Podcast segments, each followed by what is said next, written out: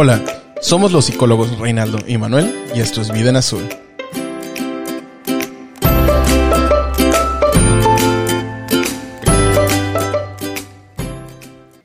Hola, ¿qué tal? Bienvenidos a otro episodio de La Vida en Azul. ¿Qué tal, Manuel? ¿Cómo estás esta semana?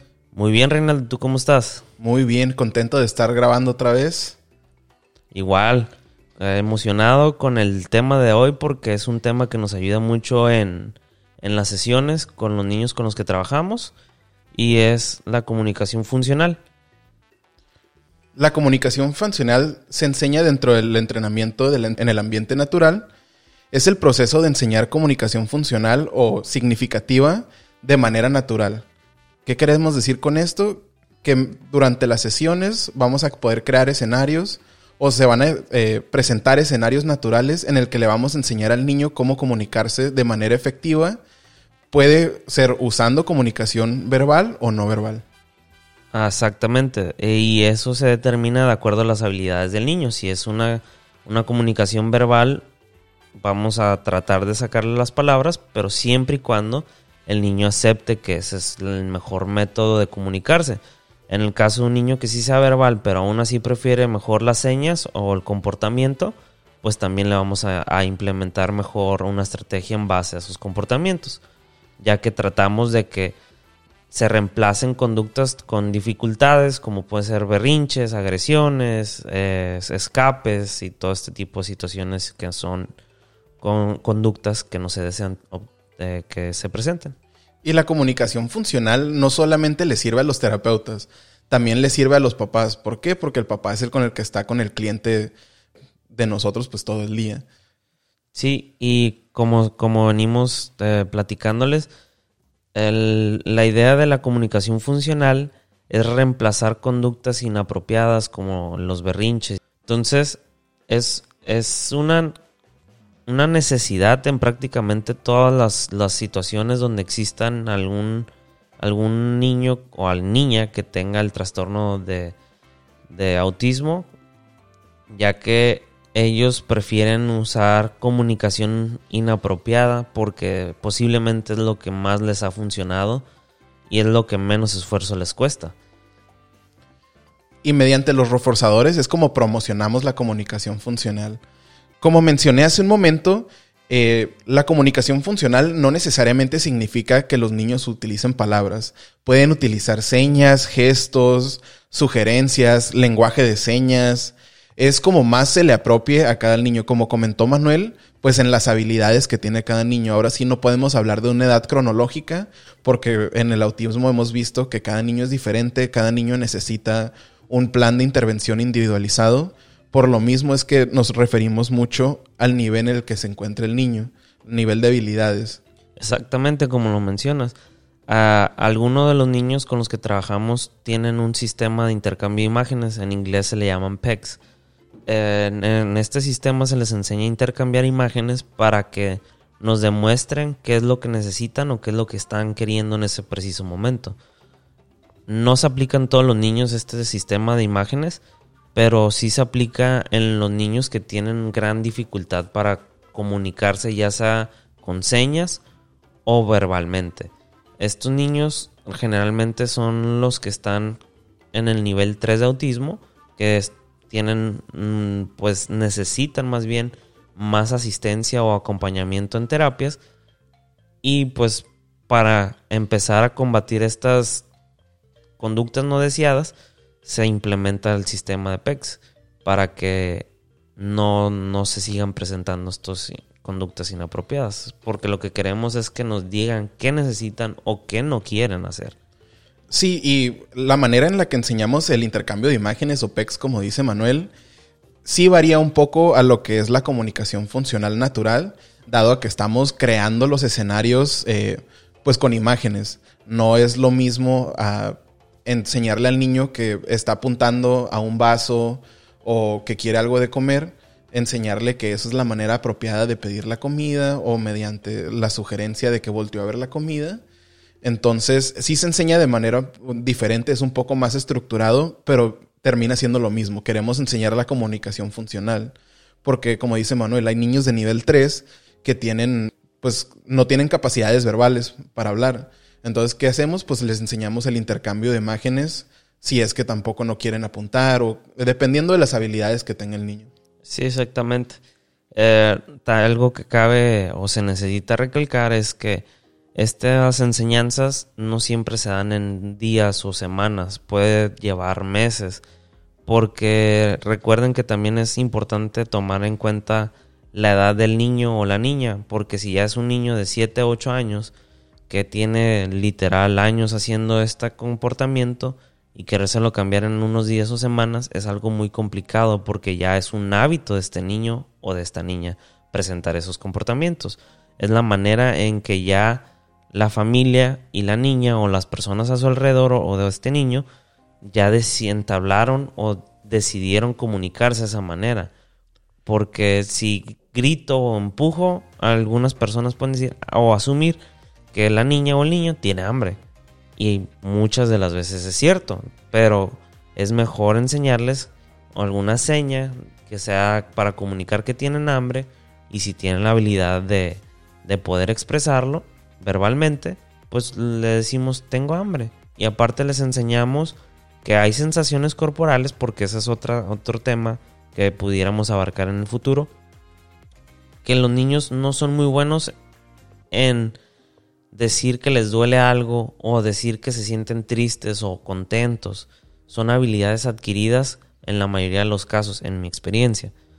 Pero lo que trata de hacer esta comunicación funcional es enseñarle precisamente eso al niño o a la niña, que comuniquen, oye, me siento triste, me duele el estómago, ah, ok, a lo mejor tienes hambre. Si no tienes hambre, ah, ok, a lo mejor estás enfermo. Y en lugar de hacerme un berrinche de dos o tres horas, mejor comunícamelo, te llevo al doctor o te doy comida. Y como venimos diciendo, ¿no? Todo lo que hacemos en el ABA se hace por pasos. Como comentó Manuel ahorita, no es una la comunicación funcional no es una solución rápida porque eh, no se no se enseña en semanas o incluso en meses. ¿Por qué? Como lo, lo, mismo que decía Manuel, los papás vienen diciendo, o sea, vienen, llevan este patrón de conductas por tantos años. Entonces, por eso mismo la repetición es esencial en el día a día, repetir las pruebas, las pruebas discretas o en el ambiente natural, que los papás sigan repitiendo lo mismo que se ve en sesión. ¿Para qué? Para que ellos mismos, no solamente el niño, sino también el papá, por repetición, va a ir cambiando la conducta que presenta con el niño. Y puede suceder que llegue el terapeuta, un terapeuta nuevo a la casa y el niño se comunica con el terapeuta de manera muy distinta como se comunica con los papás, que es algo que estábamos hablando Manuel y yo antes de empezar el podcast. ¿Por qué sucede esto? Pues porque el terapeuta es una persona extraña, se comienza a relacionar de otra manera, el rapport que genera con el terapeuta es diferente. Pues ahora sí que somos, o sea, terminamos siendo intrusos en la casa, pero como nos presentamos y nos asociamos de manera positiva, el niño presenta otras conductas. Entonces, por lo mismo, el papá necesita hacer esta repetición para que el niño pueda ir cambiando la conducta con ellos también. Sí, y algo muy importante es que lo que hablamos en, algún podcast anterior es establecer límites y nosotros desde el primer momento que llegamos comenzamos a establecer límites, tanto nuestros como del niño y vamos modificando la dinámica familiar. Yo de hecho ahorita estoy trabajando con algunas familias que les estoy enseñando a poner límites con sus hijos, pero no límites verbales, sino conductuales, porque los verbales ya tienen años haciéndolo y no les funciona, al contrario, les está alimentando el mal comportamiento al niño o a la niña, porque en ciertos escenarios o episodios del berrinche, el sí y el no, y deja hacer esto o sí hazlo, es exactamente lo mismo. Entonces, ¿cómo le demuestras a un, niño que ya su mente está en un estado pues desfavorable, en una emoción de enojo, de tristeza, que lo que está pasando se puede cambiar algo positivo, siendo nada más decir quiero la manzana o quiero un pedazo de plátano o quiero jugar un ratito, necesito un descanso. Entonces, lo que intentamos hacer es cambiar todos esos comportamientos por palabras o señales eh, para que el niño comunique. Sí, y pues igual recalcando, las habilidades del niño importan mucho en cómo se va a desarrollar esta comunicación. ¿Por qué? Porque, eh, como dice Manuel, a lo mejor se le presenta esta situación y a ver, pues, ¿qué vamos a hacer como terapeutas nosotros? ¿Qué le vamos a enseñar a los papás como terapeutas en el entrenamiento a padres. Pues bueno, pues hay que regresarnos unos pasos, ¿no? Porque aparentemente no está entendiendo lo que significan las palabras. Entonces, regresarnos a este lenguaje receptivo antes del expresivo y pues empezar con identificación de objetos. Posterior a eso, ya una vez que sabemos que entiende ese, ese nivel, Sí, y seguimiento de instrucciones también. Y, seguimiento de instrucciones, después pasar a identificación de emociones, pues cómo te sientes para que el niño pueda expresarse. Primero identificar la emoción, después ya identificarla de manera verbal para poder ir cambiando todas estas conductas que se presentan en casa, porque a lo mejor como papás o como terapeutas eh, se, brincaron un paso, entonces ¿qué tienes que hacer? A ver, pues eh, identificar cuál es la problemática ver cuál es el antecedente y es como, ah, ok, pues el antecedente es de que no entiende la instrucción, no entiende que es un sí, no entiende que es un no. Entonces, pues vamos a regresarnos unos pasos. Sí, y recuerden esto, esto que estamos hablando hoy de comunicación funcional, puede tardar un día si tenemos la suerte, como pueden tardar meses, ¿no? Y la idea de, todo esto es impactar en el estilo de vida del niño y de la familia, obviamente para hacer un bien nos referimos a que queremos que ocurra como en la mayoría de las situaciones que estamos en la calle platicando con alguien y podemos comunicar. A lo mejor alguien ya se quiere ir y dice, ¿sabes qué? Ya me quiero ir. Este, fue un gusto verte. Nos vemos pronto. Espero verte pronto, lo que se quiera decir. Y el niño puede comunicar esas mismas palabras, pero hay que enseñárselas porque a veces no tienen el, el conocimiento de esas palabras. Sí, incluso puede ser algo tan simple como el vocabulario. Pero si no lo tienen, pues obviamente se van a presentar estas conductas negativas de los berrinches, los gritos. ¿Por qué? Porque así es como siempre me han entendido. Si yo grito, mi papá ya sabe que quiero leche. O si ya es tarde y empiezo a llorar, mi mamá ya sabe que estoy cansada. Que es algo muy popular en, que he visto en los papás, ¿no? De que ya es tarde, el niño empieza a llorar y dicen, ay, es que está cansado. Entonces no permiten que el niño se comunique, que diga, tengo sueño, me puedo ir a acostar o vamos a acostarnos. Entonces, pues mediante la comunicación funcional podemos redirigir la comunicación a algo que sí puede hacer el niño. Como dice Manuel, el niño estaba hablando, pero si no entiende, pues podemos modelarle lenguaje de señas, eh, sugerirle diferentes tipos de maneras de comunicación. O, y también algo muy importante es ignorar el comportamiento negativo cuando está sucediendo. ¿Por qué? Porque están, si te pones a hacerles caso, ellos están aceptando eso como, ah, esto está bien, porque así es como me hacen caso. Sí, y eh, es muy común porque hay que observar por qué está presentando el comportamiento el niño o la niña. Si es por atención, si es por escapar, si es porque quiere acceso a algo. Entonces, dependiendo lo que esté presentando es cómo vamos a intervenir, si se ignora o se redirige. En el caso de que, que, está mencionando Reinaldo, posiblemente el niño o la niña quiera atención o quiera acceso a, algún objeto. Entonces ahí lo que deberíamos hacer, obviamente, es ignorar el comportamiento. No significa ignorar al niño o a la niña, solamente ignorar el comportamiento significa no interactuar o presentar la atención que el niño o la niña está tratando de demandar en ese momento. Una vez que este niño o niña se regule, y ya esté más tranquilo, le intentamos o le hacemos que haga una seña si es que no puede hablar para que tenga el acceso a ese, a ese objeto o a la atención que, quería de papá, mamá o un hermano para asegurar que estamos reforzando el buen comportamiento, que en este caso es la buena comunicación o la comunicación funcional. Y es lo que promocionamos con enseñanza sin errores, no permitirle al niño que se equivoque. ¿Para qué? Para que vea que, ah, pues sí, me ayuda, aunque le estemos ayudando de manera física completamente al niño a completar una tarea, en este caso eh, de comunicación, las señas, aunque le estemos ayudando completamente al niño a completar esa seña, va a entender que está comunicando algo y se le va a otorgar lo que está pidiendo. Muchas veces, algún conflicto que puede existir en las sesiones es que nosotros como terapeutas, si un niño le estamos enseñando la comunicación funcional, eh, y pide un descanso, por así decirlo, nosotros le hacemos caso y le permitimos que se vaya a descansar. Obviamente estableciendo límites de si ya lleva media hora pidiendo descanso o, cada cinco minutos pide descanso, pues nosotros vamos a evaluar qué tanto descanso le podemos dar. Pero el conflicto sucede cuando ya sale el terapeuta de la casa y el niño quiere comunicarse con el papá. ¿Qué es lo que sucede? Pues el papá le dice, no, es que vamos con prisa o tenemos que hacer esto. Entonces existen muchas barreras que impiden la comunicación funcional. Algo que ocurre mucho es que en sesión nos va muy bien a nosotros los terapeutas porque ponemos los límites, eh, establecemos buena comunicación con el niño o la niña y siempre estamos viendo qué necesidades tienen, no por satisfacerlas, sino por crear una oportunidad de comunicación funcional. Y en la sesión nos puede ir súper bien a nosotros porque precisamente estamos para el niño o para la niña las dos horas que se hagan por, por día, ¿no? Por, que son las sesiones que nosotros impartimos aquí en Blue House. Y algo que ocurre muy seguido es que cuando se acaba la sesión, los papás nos reportan, ay, es que contigo se porta súper bien, no grita, no llora. Pero cuando te vas, se vuelve otro niño, otra niña. Y ya empezamos a indagar y vemos qué estaba pasando y, y, preguntamos a los papás, oye, a ver, ¿qué pasa cuando el niño hace esto o la niña hace esto? Ah, no, pues a veces no puedo atenderla porque estoy haciendo algo en la cocina, o estoy acomodando ropa, o estoy jugando con mi otro hijo. Ah, ok.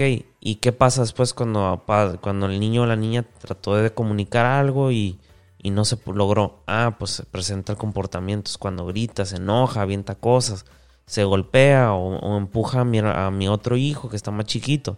Entonces, toda esta información nos está diciendo que el niño o la niña se está desesperando. Y no lo culpo o no la culpo porque le estamos enseñando comunicación funcional y le estamos reemplazando conductas. Y lo que le estamos diciendo, esto que tienes que hacer, te va a dar acceso a todo lo que tú quieres. Si lo haces de esta manera. Y cuando lo hace de esa manera y nadie le está cumpliendo, pues es cuando entra la frustración, ¿no? Que es totalmente válido, porque si en el trabajo, por poner un ejemplo, te dicen, oye, si tú cumples con todas estas metas, al final del mes te vamos a dar un bono de X cantidad, y tú cumples con esas metas y no te lo dan, pues te vas a fastidiar, porque te dijeron, si cumples con todo esto, te vamos a dar esto. Y si no te lo entregan o no te lo dan, pues obviamente vas a estar molesto. A lo mejor no como, mm, como para hacer un berrinche, pero vas a estar muy molesto, ¿no? Entonces ocurre exactamente el mismo concepto, pues ocurre en la casa con el niño o la niña, porque recuerden que esto es un trabajo para ellos. A lo mejor para nosotros que lo podemos procesar de otra manera, de una manera más natural, no nos pasa nada, pero ellos que están aprendiendo a comunicarse de esta manera, es totalmente un trabajo y tiene que haber un intercambio, tiene que haber una moneda de cambio. Y en la moneda de cambio es prestar atención, darle acceso a las cosas. Sí, entendemos que van a existir barreras en la casa naturales, ya sea por cuestiones de tiempo, por cuestiones de clima, por cuestiones eh, pues emocionales a lo mejor en el momento, pero pues eh, se trata del esfuerzo, ¿no? De tratar de mantener esta repetición en el día a día para reducir los comportamientos negativos. Sí, y pues el tema de hoy lo concluimos con esto. Recuerden, es complicado comenzar a tener una comunicación funcional con los niños en general, pero poco a poco se pueden establecer este una buena comunicación, no se desesperen, una cosa al día o dos máximo y conforme van avanzando van integrando más, más objetivos dentro de la comunicación funcional. Sí, identificar que tenga todas las habilidades para poder mantener esta comunicación funcional, que existan límites en la casa, que existan el, lenguaje receptivo, que entiendan lo que le están diciendo, para poder avanzar esta comunicación funcional y como, decimos, como dice Manuel ahorita, no, no que no se va a existir el cambio a lo mejor en una semana, pero a lo mejor dentro de un mes vamos a poder ver ese cambio y que le va a facilitar la vida al niño. ¿Por qué? Porque está más tranquilo y a ti como adulto porque ya tu hijo no está llorando, no, no tienes esta frustración. Exactamente. Bueno, pues muchas gracias por escucharnos una vez más. Hemos concluido el podcast por hoy. Si quieren comunicarse con nosotros o tienen alguna duda, nuestro correo electrónico es bluehousetherapy.gmail.com. Nos pueden encontrar en nuestras redes sociales en Facebook y en Instagram como Bluehouse Therapy. Y por nuestra parte sería todo y nos vemos la próxima semana. Excelente, muchísimas gracias. Y recuerden que nos pueden dejar sugerencias de temas en nuestras redes sociales o en los correos. No solamente comentarios, también de lo que quisieran saber o quisieran tener más información, déjenoslo saber. Muchísimas gracias. Por nuestra parte es todo. Esperemos que estén bien. Nos vemos la próxima semana.